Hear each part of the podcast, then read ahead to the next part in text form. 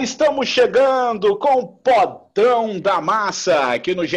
Globo, mais uma edição do podcast exclusivo de futsal, falando da modalidade da bola pesada, o tão querido futsal, tá superando aí os tá de volta, já tem aí umas duas semanas, a bola tá rolando e rolando para valer na Liga Nacional de Futsal, jogo atrás do outro, praticamente jogos todos os dias o futsal tentando né, sobreviver, ganhar fôlego novamente é, nessa pandemia, que ainda estamos vivendo né, a pandemia, vivendo esse momento difícil, um dos mais difíceis da humanidade, da humanidade recente, da nossa geração, com certeza o maior perrengue já vivido até aqui. Mais algumas coisas estão acontecendo, a gente já trouxe aqui jogadores de futsal e no mesmo embalo surgiu, perdão, a Associação Brasileira de Treinador de Futsal. A gente vai falar sobre isso. E o presidente, porque aqui, amigo, não tem convidado mais ou menos, não. A gente vai logo no Deus da parada para falar do assunto. Só que, pô, o técnico da seleção brasileira, Marquinhos Xavier, não vai falar só disso, obviamente. Aliás, eu queria até deixar esse assunto para depois, para antes do Marquinhos, com relação a essa volta do futsal, como ele está acompanhando, o que ele tem sentido, o, o jogo mudou. Vamos ver a opinião do técnico da seleção brasileira. Como está a preparação do Brasil para o Mundial que iria esse mês?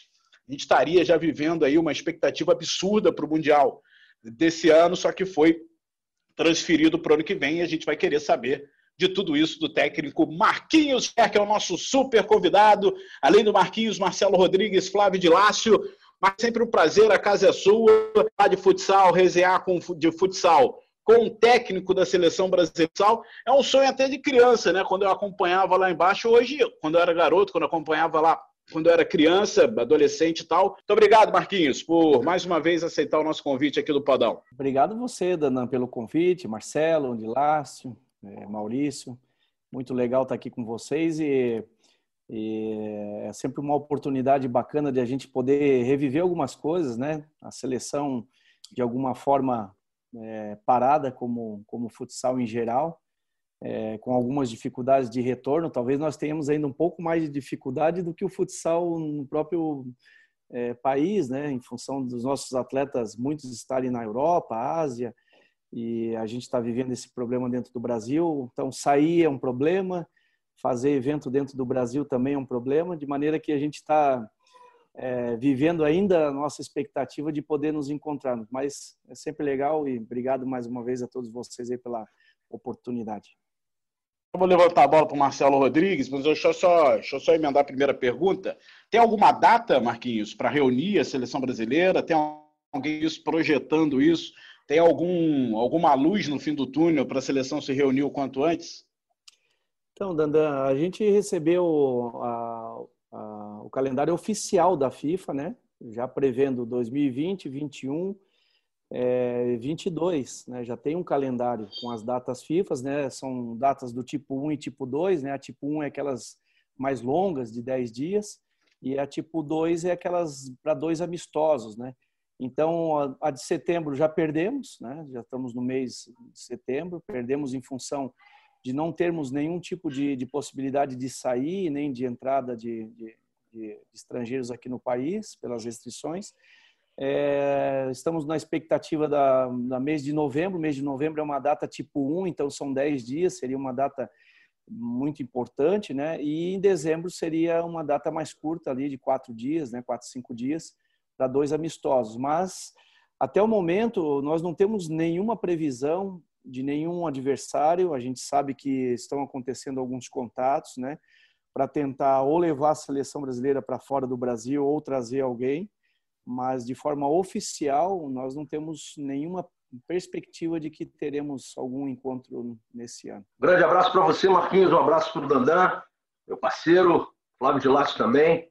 Sempre uma honra estar com vocês. Semana passada é, tive um probleminha aí, não pude estar com vocês, mas estamos nessa hoje de novo. E é sempre bom ter o Marquinhos aqui, como você disse na abertura, que a gente pode é, falar sobre vários assuntos é, em que ele está envolvido, né? seleção brasileira, claro que ele está sempre antenado no que está acontecendo na liga. Mas como você começou a falar sobre seleção brasileira, Nandan, é, eu acho que a gente tem que dar uma sequência nisso para a gente não perder esse é, esse assunto tão importante para todos os salonistas nacionais. É, Marquinhos, como é que você vem avaliando o que está acontecendo nos outros países também dentro da modalidade?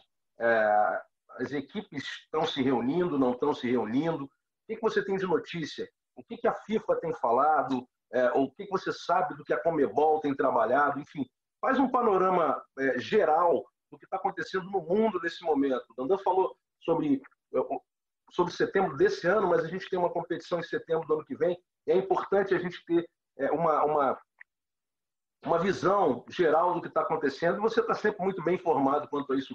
Grande abraço. Grande abraço, Marcelo. Prazer estar contigo também. É, as, as, informações elas são muito desencontradas, né? A gente está tendo muitos problemas é, em relação a isso, né? Vocês já debateram várias vezes aqui o assunto. O assunto é de conhecimento de todos, né? Essa esse, essa pandemia ela, ela potencializa alguns problemas dentro da seleção, né? Então, nós já mergulhamos na pandemia já um pouco desidratado em relação ao nosso calendário, à nossa organização, uma série de fatores, né?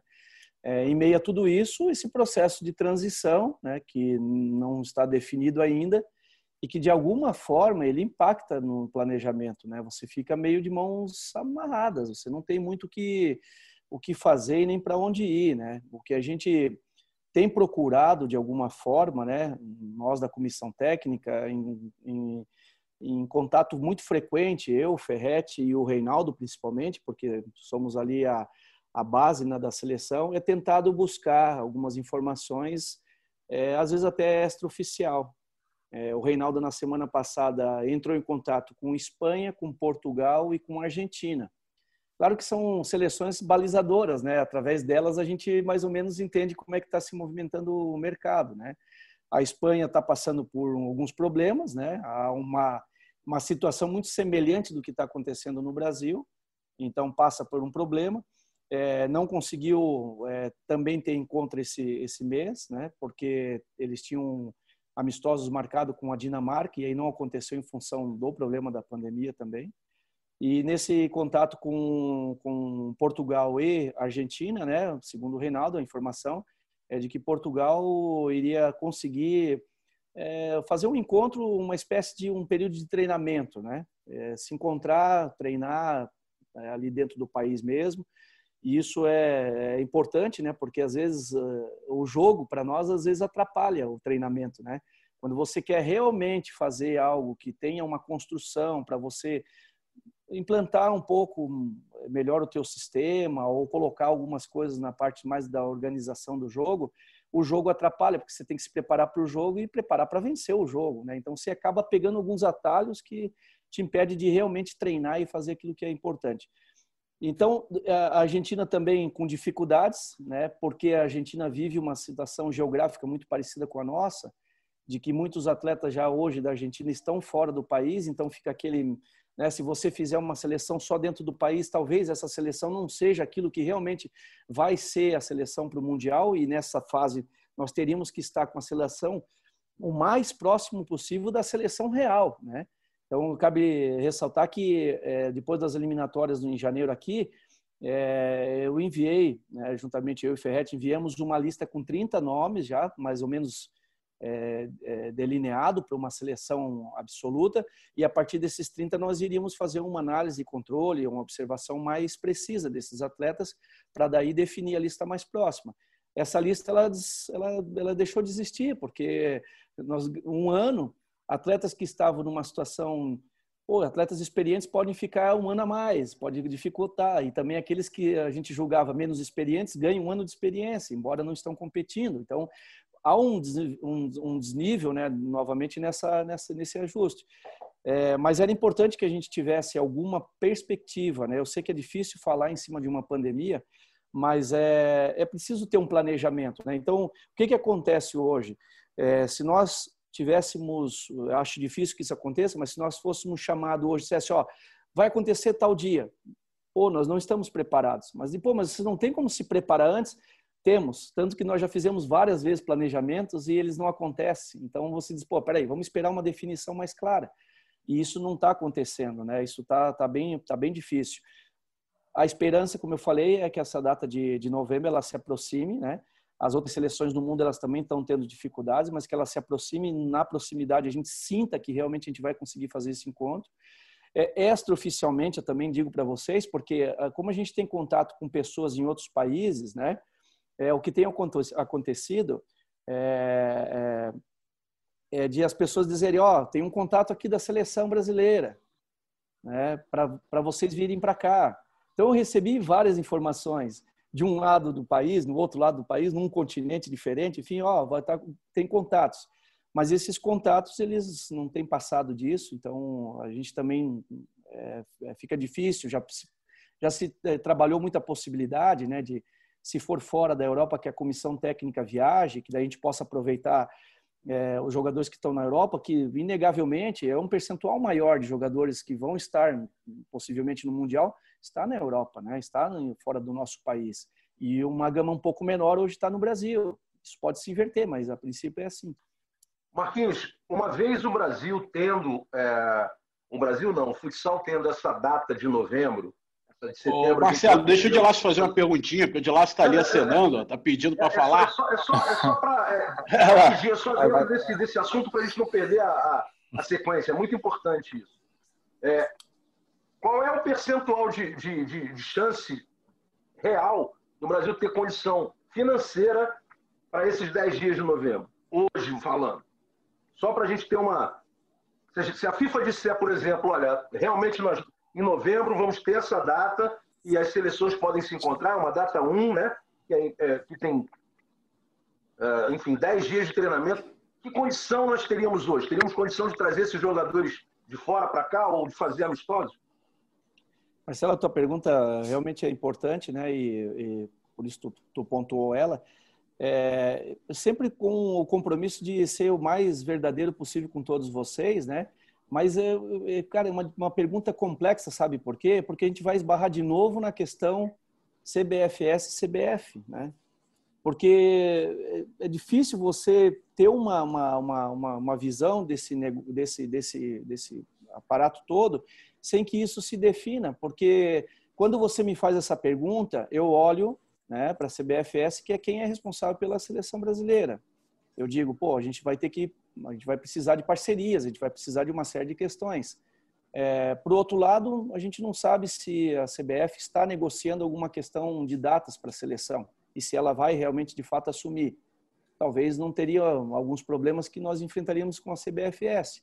Fato é de que a gente pode sim fazer. Eu acho que tem alternativas para que a gente faça eventos ou no Brasil ou fora do Brasil, porque o futsal continua sendo né, um grande produto para qualquer lugar no mundo jogar. É, é, impressionante como as pessoas elas abrem portas quando a gente fala assim, pô, é, a seleção talvez vá jogar na Europa. Pô, não tem interesse de jogar aqui? Vários países oferecem as sedes para que o Brasil se prepare para o Mundial, para que o Brasil faça amistosos, para que o Brasil possa estar tá fazendo é, ciclos de treinamento. Então, existe essa possibilidade, né? mas eu fico com uma certa restrição de responder isso é, categoricamente em função de, do problema da transição, que não está definido e, e quanto mais ele demora para se definir, mais a gente fica angustiado, tenso, ansioso, porque tudo isso vai vir na conta de alguém, né? Lá na frente vai vir na conta. Alguém vai pagar essa conta que eu estou dizendo dentro do jogo, dentro da preparação, dentro de tudo. Alguém vai pagar. E a gente está muito consciente de que quem pode ser os grandes responsáveis por isso tudo sejamos nós que estamos no front, né? Mas é, são coisas que a vida te, te reserva e você tem que assumir, né? Flávio de Lácio, manda tu aí pro professor. Salve Dandan, fala Marcelo, Marquinhos. É um prazer receber você aqui mais uma vez no, no podcast. Marquinhos, eu queria saber o que você tem achado do, do nível técnico do futsal brasileiro nesse momento de retorno, né? Os jogos da Liga Nacional aí já, já acontecendo, a gente está indo para a quarta semana. O que você tem achado do aspecto técnico da, das equipes? Você acha que as equipes já estão bem ou vão, vão levar mais algumas semanas ou talvez alguns meses para evoluir? Queria que você fizesse uma, uma análise do ponto técnico aí do, do futsal brasileiro nesse momento. Joia, Flávio, prazer falar contigo também, meu amigo. É, a gente, quando está numa temporada normal, um ciclo de preparação normal dentro da Liga Nacional, eu sempre tive como uma, um balizador as seis, as, as, as seis, sete primeiras rodadas. Ali é meio corrida de, de, de Fórmula 1, né? O Dandan que entende bastante do tema aí. É, todo mundo sai muito próximo, todo mundo está ali buscando a dianteira, né? Então é até a sexta, sétima rodada, há um equilíbrio muito grande. E depois, é claro, os carrinhos que têm um motor melhor, um piloto melhor, algumas coisinhas assim, eles vão meio que se distanciando e vai havendo um gapzinho ali que é importante manter, né? Não que quem está lá atrás não possa fazer daqui a pouco uma segunda volta melhor, ou então na parada de alguém nos boxes, porque às vezes a equipe vai e perde um pontinho importante. Acontece. Nesse momento, eu acredito que esse prazo ele se estende um pouco mais, né? Ele se estende aí para pelo menos aí 10 rodadas, né? A gente vai ter as equipes jogando melhor. Os treinadores, os preparadores de goleiros, os preparadores físicos, eles tiveram muito problema de ajuste na questão do treinamento. A gente sabe que é, muitas equipes elas voltaram ao treinamento com bola agora, 10 dias agora. Né? Eles iniciaram praticamente a Liga Nacional sem realizar períodos de treinamento, né, em função dos protocolos nos estados. Então vejam a dificuldade que está acontecendo tudo isso. Então o treinador ele sofre um pouco porque ele queria ter tido mais tempo, mas ele teve que botar na mão do preparador físico para fazer alguns ajustes. Então eu acredito que o nível técnico inicial, eu tenho acompanhado em algumas rodadas, né, ele está satisfatório para todos os problemas que a gente está tendo, está satisfatório. Eu acho que esse satisfatório é de satisfatório para bom, né? E eu acho que de bom para para muito bom é, vai levar ainda mais algumas rodadas. Mas as equipes estão competindo, estão visto bons jogos, né? O, o, jogo dessa semana passada que vocês transmitiram entre Joinville e Carlos Barbosa foi um jogo muito muito bacana, né? Um jogo com bastante alternativas. É, vejo algumas equipes aí com uma condição um pouquinho melhor, eu acho que em função de não ter perdido ninguém também, porque teve, teve equipes que perderam atletas, né?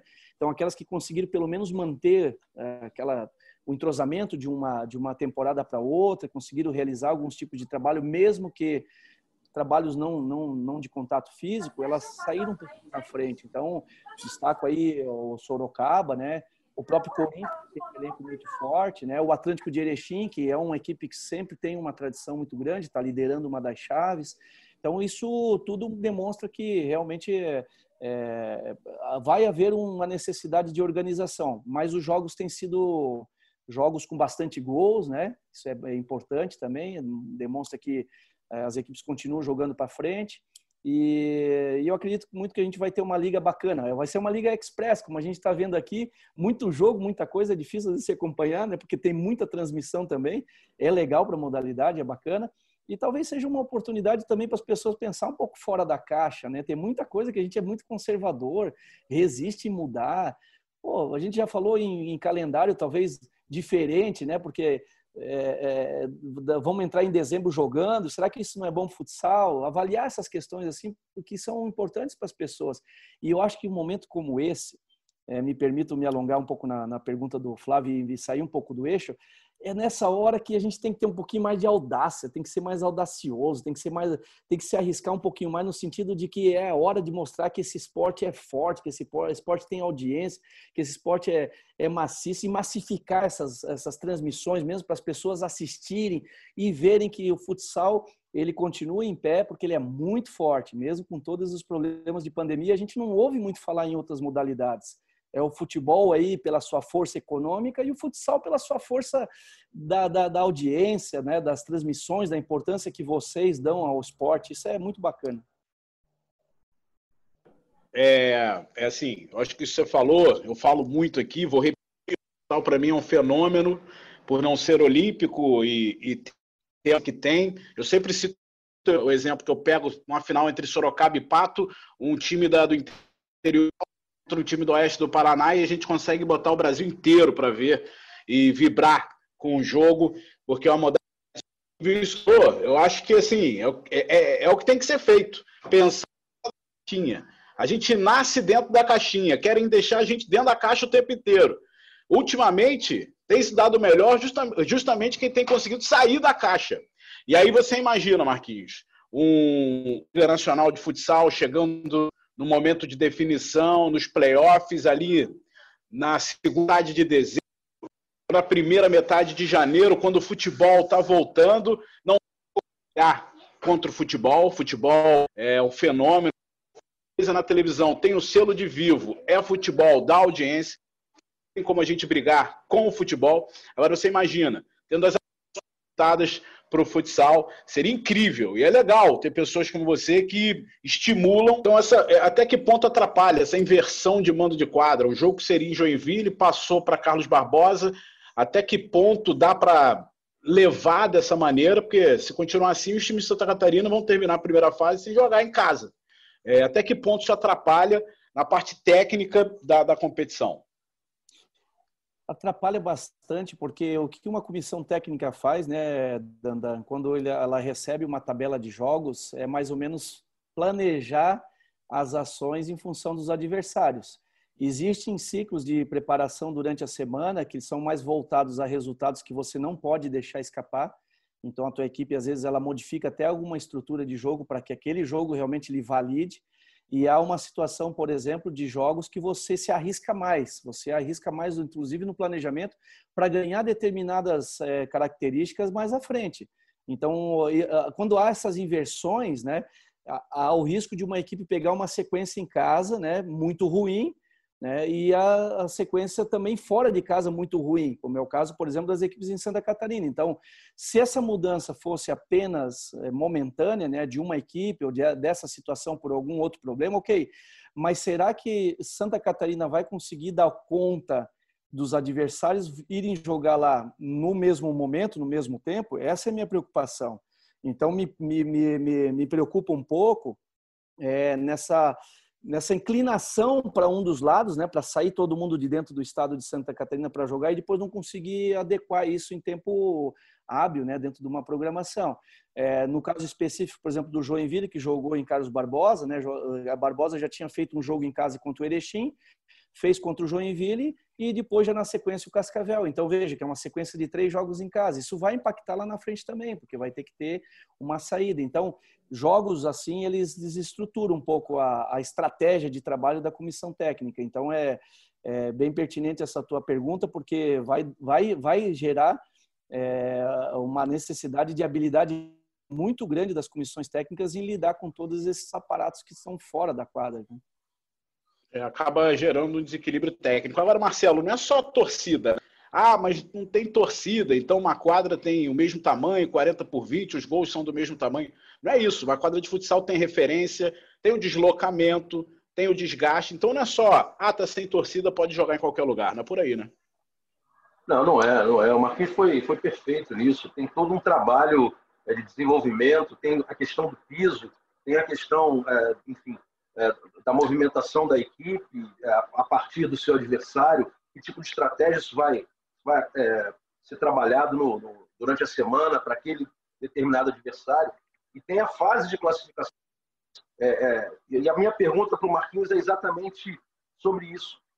Ele falou em 10 rodadas, mais ou menos, nós vamos ter aí 12 né, rodadas nos grupos que tem sete, sete clubes, e depois a gente já entra no mata-mata como você imagina dentro de uma é, dentro de um, de um, momento tão complicado e de um, de um, ano completamente atípico, uma preparação usando essa essa primeira fase já para a próxima fase que é uma fase de mata-mata. Isso é possível acontecer? Algumas equipes já estão tendo esse, esse essa visão para isso, Marquinhos? Então, Marcelo, eu até no exercício, porque como esse ano eu estou fora da Liga Nacional, a gente fica fazendo o exercício de brincar com a tabela, né? Então eu fiz essa, essa, essa, esse teste assim de ficar brincando, né? Peguei uma equipe aleatória, né? E fui fazendo uma montagem de, de, de trabalho para tentar imaginar como é que seria andar nessa primeira fase, né? É, há um risco muito grande nessa primeira fase, que é a questão da, da, da, preparação física. Né? Muitas equipes elas estão investindo num trabalho muito mais voltado à parte anaeróbia, né? que é aquela, aquela necessidade de imediato, porque se você ir por uma linha mais aeróbia, né, de resistência, talvez você não consiga fazer com que o teu cavalo nos minutos finais ou nos jogos finais ou nas etapas finais ele consiga dar aquele sprint. Então eles já estão tentando dar esse sprint no início, nessa largada. E aí, claro que a, a curva né, ela é muito mais agressiva em, em, em descenso, porque você atinge um ápice muito mais rápido, trabalhando por via anaeróbia, e você tem uma queda muito mais vertiginosa. E essa queda pode dar exatamente nos playoffs, no mata-mata. Veja então que se você tiver uma estrutura de trabalho voltada, se eu tivesse treinando, faria isso, né, para tentar se manter ali nas três primeiras posições, né, não tentando de qualquer forma brigar pela essa primeira para acelerar demais o processo de treinamento, eu brigaria para estar entre as três primeiras posições para tentar escalonar gradativamente lá no final, lá na, na, no, no playoff, alguma coisa melhor. Há uma queda de rendimento e a gente passou por isso em Carlos Barbosa, por ter que estar tá toda hora investindo em competições de curto prazo, essas de 10 dias, como eram, por exemplo, a Libertadores, que mutilavam o atleta e o atleta tinha uma queda muito vertiginosa. E a gente não conseguia ter bons, bons segundo semestre. Há uma explicação física para isso que torcedor e dirigente não quer saber, mas a gente que estuda a área, a gente sabe que essa queda acontece. A gente conseguiu, em alguns momentos, diminuir um pouquinho essa curva, vamos usar o termo que está muito comum, né? A gente conseguiu achatar essa curva, né? Em algumas situações, mas não o suficiente. Então agora o planejamento deve ser, na minha opinião, das equipes que escalonam aí as três primeiras colocações. Mas como é que faz isso, né? Pô, mas daí tu vai jogar para perder para ficar entre os três? Não é isso. É seguir um roteiro de preparação que não exija uma demanda física muito grande, que não seja uma intensidade muito grande nos treinamentos, para você meio que flutuar ali. Você pode ganhar, pode perder. Se você conseguir manter essa questão física e ir ganhando, aí primeiro, ótimo. Mas tem muita gente que busca o primeiro e aí faz um sai um pouco dessa dessa questão do planejamento e exagera um pouco mais na intensidade, no volume de trabalho, e isso pode ser prejudicial lá na frente. E, e ainda tem os estaduais, né, que, que atrasam ainda mais saída para viagem, enfim, logística. Acelera o processo, toda, as distâncias, viagens, recuperação, tudo. Recuperação é difícil da viagem, o processo. E não tem tempo para intertemporada, né? Não tem tempo para intertemporada. Não, é não, não tem. Não tem. Vamos lá, Adilácio, manda mais uma aí para a gente entrar já no assunto Associação Brasileira dos Treinadores de Futsal. Acho que a gente já pode entrar no, no assunto, inclusive, né? A gente já esgotou bastante aí o, os assuntos de Liga Nacional de Futsal, Seleção Brasileira. Né? Queria saber do Marquinhos o que, que representa a criação dessa Associação Nacional de Treinadores. Né? Teve a, também a criação de Associação Nacional de Jogadores, agora a gente tem a de treinadores. É, queria saber o que, que representa em termos de conquista para a classe isso aí, né? E quais ganhos a, a associação pretende ter, quais são os, os primeiros objetivos, as primeiras metas da, da associação? Bom, a, a, criação das duas associações aconteceram é, praticamente no mesmo momento, né? Na verdade, a Associação dos Atletas já deve ter sido explicada pelo Leco, né? No, no podcast que ele participou com vocês, é que ela foi uma reativação, ela já existia, ela foi reativada, né? É, nós não, nós partimos realmente do zero, né? Nós criamos a associação e foi numa conversa de WhatsApp, 27 treinadores, incluindo os treinadores da Liga Nacional, todos eles e alguns treinadores que não estão na Liga Nacional, como no meu caso, Paulinho Cardoso, Ferretti, né? Que fazíamos parte disso aí. E surgiu porque a gente fica reclamando em rede social sozinho, né? Eu falei, pô, nós precisamos ter uma unidade, nós precisamos falar e buscar as informações todo mundo junto e ter uma classe de representação e a associação surgiu. O que, que ela pretende, Flávio? Na verdade, é, há um engano por parte de algumas pessoas que a associação ela foi criada para discutir com entidades, com instituições do futsal. Não, pelo contrário, ela foi criada para evitar conflitos, ela foi criada para ajudar, para poder ser ouvida, para opinar em termos técnicos, para ajudar no direcionamento, às vezes, da, da própria regulamentação da, da, da, da, da competição. É, é, é, nisso que a gente quer participar. Né? Então, a gente se colocou à disposição de todas as entidades, né, comunicando da criação. Mas a associação ela não quer resolver os problemas de 2020, ela não vai responder e nem resolver os problemas de 2022, talvez. É, isso tudo deveria ter sido feito há muito tempo atrás, né? Os treinadores no Brasil eles tiveram dificuldade de, de unir, resolver os problemas coletivos e então não se resolveu. Talvez se nós tivéssemos associação, eu acredito que nós poderíamos estar num processo um pouquinho melhor do que nós estamos hoje. Então a associação ela tem que deixar um legado que é treinadores e treinadoras de futsal, preparadores físicos e preparadores de goleiro, porque o guarda-chuva abrange todos esses, né? é, para daqui a 10 anos as pessoas terem uma profissão melhor. Então é um trabalho meio ingrato, né? Você faz um trabalho para daqui a 10 anos alguém colher algum fruto. Então ela está muito voltada, Flávio, para ela mesma. Ela está voltada em duas frentes. Uma é a capacitação dos treinadores é inegável que nós, treinadores, precisamos melhorar em muitas coisas, né? Nós precisamos parar de pensar em empilhar troféus, né? E melhorar a nossa relação, a nossa ética profissional, a nossa formação, não só como treinador, mas como profissional do esporte, ajudando no fomento dos seus clubes, na gestão dos seus clubes, participando ativamente da construção de um ambiente melhor. Tudo isso nós temos responsabilidades e temos uma certa incompetência porque às vezes a gente é muito bom dentro da quadra e faz um trabalho magnífico, mas a gente não tem condição de ajudar em outros processos. Então, eu vejo treinadores em equipes aí saindo para negociar a, alimentação do atleta numa, num restaurante. Poxa, não, a gente precisa realmente organizar algumas coisas, a gente precisa sair dessa fase do amadorismo que que está enraizado na, nosso, no nossa, na nossa cultura, né? E eu acho que a capacitação é melhor. Então, nós temos já é, eventos sendo planejados, né? Previstos para o mês de outubro, novembro e dezembro, que são de capacitação para os associados. Então, nós vamos trazer gente da gestão, gente do, de empreendedorismo, os treinadores precisam empreender mais. Eu estou vendo muitos amigos e com tristeza passando dificuldades, porque se especializaram em ser bom dentro da quadra, hoje estão sem emprego e estão passando dificuldades. A gente tem que empreender, a gente tem que saber negociar melhor o nosso conhecimento, a gente precisa estar em outras áreas, a gente precisa publicar, a gente precisa fazer uma série de coisas.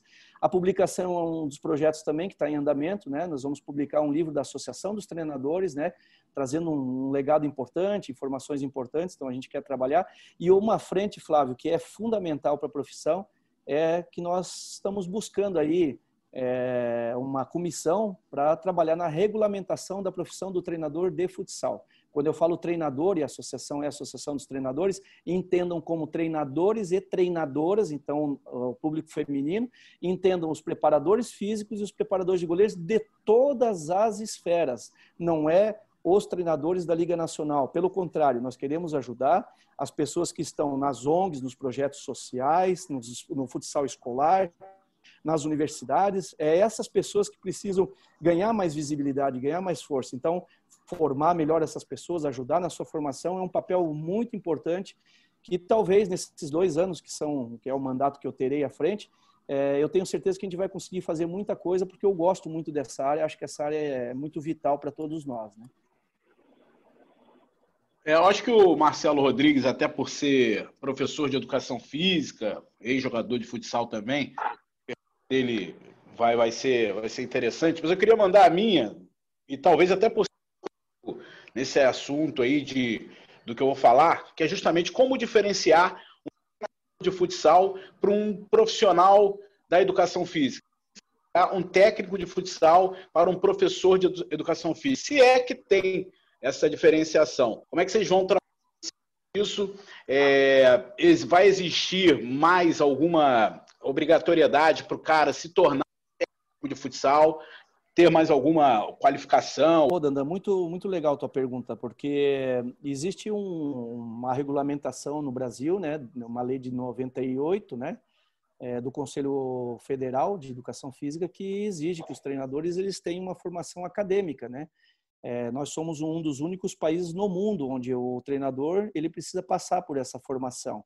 A lei de 93, né, que regulamenta a profissão do profissional de, de futebol, do treinador de futebol, não obriga que ele tenha essa passagem. Então, nós temos que ter, é, ao mesmo tempo que a gente defende a educação física, né, principalmente na formação dos atletas, eu acho que é muito importante a gente pensar que as pessoas que trabalham com, atleta, com crianças precisam ter uma formação, é importante que elas tenham essa formação. É, então, é, nós queremos, dentro da associação, é, nos ligar a essas entidades para saber de que forma nós podemos ajudar essas pessoas, ajudar esses profissionais que ainda estão fora da educação física, que ainda estão fora do mercado, que possam de repente se aproximar da vida acadêmica, que possam se aproximar do conhecimento. Ao mesmo tempo que a gente tem essa função de aproximação e célula de ligação, a gente também tem que dar aquela oportunidade para as pessoas, por exemplo, que trabalham às vezes em equipes adultas e que não tiveram a oportunidade de fazer uma educação física, porque não é uma coisa simples para todo mundo, né? Ter que fazer a educação física, ter que fazer sem condições, às vezes, A gente fala, às vezes, de um, de um, de um professor que trabalha com uma escolinha, que recebe lá mil, mil e duzentos por mês. Como é que ele vai fazer uma faculdade de educação física? A gente também precisa amparar essas pessoas. Por isso, que quem estiver né, conosco nessa associação, a gente quer muito ajudar essas pessoas. A gente vai buscar, é, na medida do possível, alguns, algumas parcerias com universidades para tentar facilitar a vida das pessoas. Não é que seja fundamental. Eu sou professor de educação física, eu sempre falo, né? estou treinador e sou professor mas eu defendo a educação física, mas eu também entendo a dificuldade das pessoas de fazerem isso, né? Então a gente precisa amparar e a associação ela tem esse, cunho, ela tem ela tem a, a, a, a intenção de ligar essas associações, ligar essas entidades e facilitar a vida do profissional que quer se desenvolver, né? Só que a gente não pode onerar também as pessoas, né? Porque a gente sabe que as associações elas vivem, elas não têm é, fins lucrativos, nenhum de nós, né, da diretoria, eu como presidente, Paulinho Gambier, que é o diretor administrativo, o Edgar, que é o diretor financeiro, é, e o Daniel Júnior, que está responsável hoje, é o coordenador da área acadêmica, ninguém recebe absolutamente nada para isso. E também não vamos receber nunca, porque ela tem no seu estatuto essa previsão.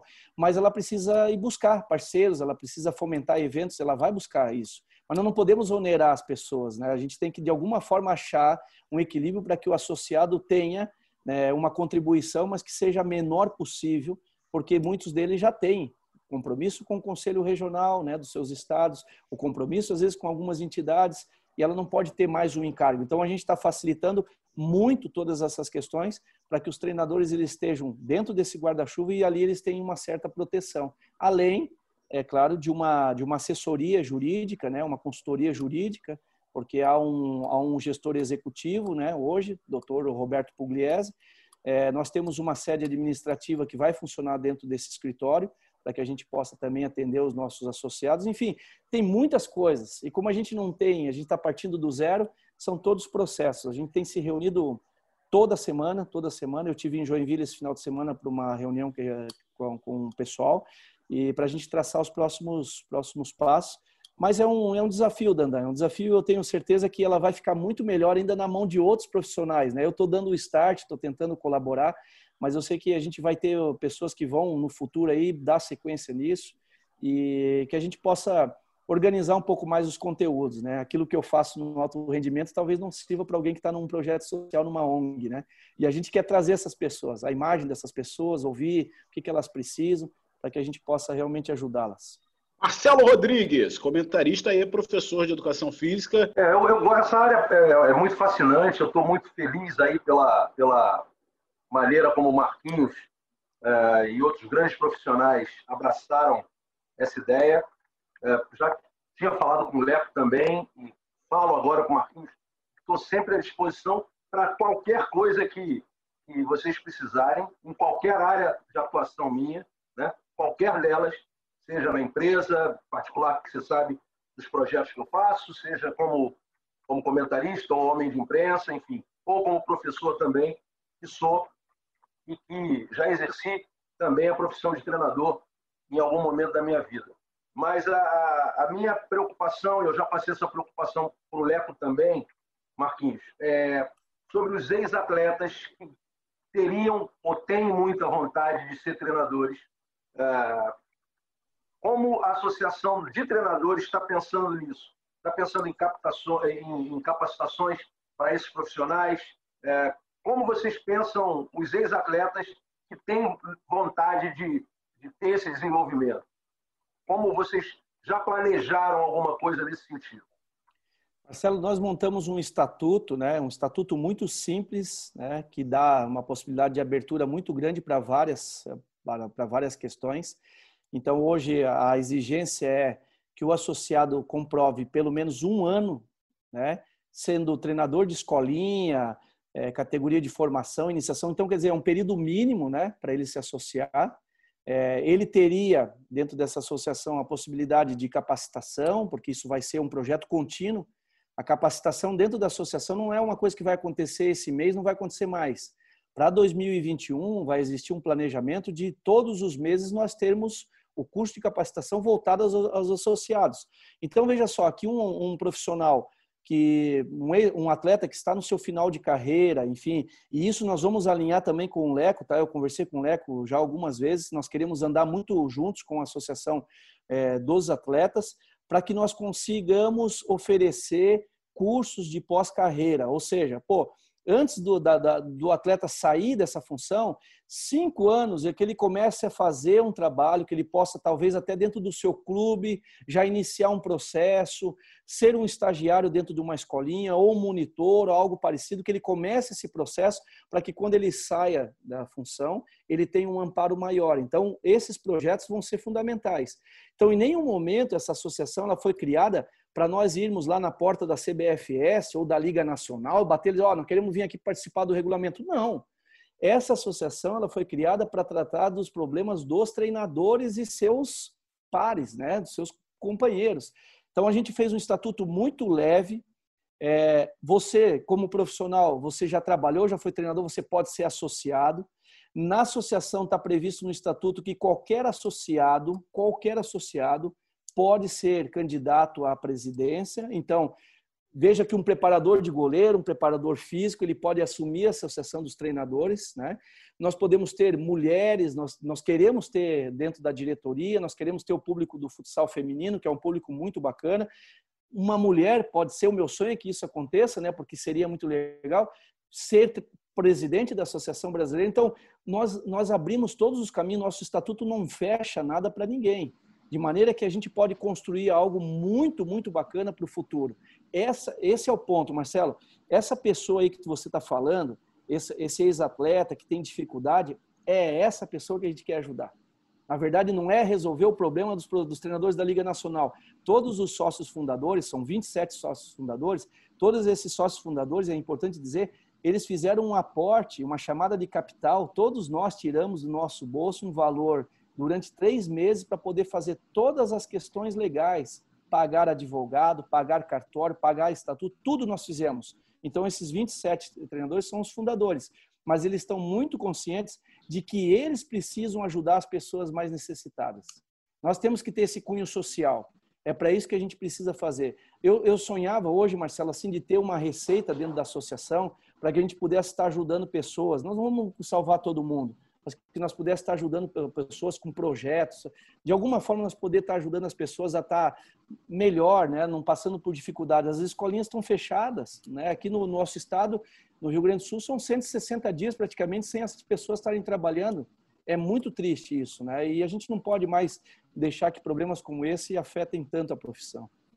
Aí eu falei aqui para o Leco, para o Rodrigo, vou falar para você também, Marquinhos. É um ato de coragem criar uma associação porque é um momento difícil e, como você falou, muita gente está precisando, parada, as escolinhas não voltaram, os tradicionais de ensino não voltaram, as escolinhas de futsal, futebol também. Agora, como é que a comunidade está recebendo isso, Marquinhos? Porque o futsal antes era meio monopólio, né? Era a CBFS mandando em tudo, Liga Nacional, que já foi ali, é, não se bicam muito, tem um. Ah, não, fala bem, a gente conversa, mas a gente sabe que tem treta, de vez em quando.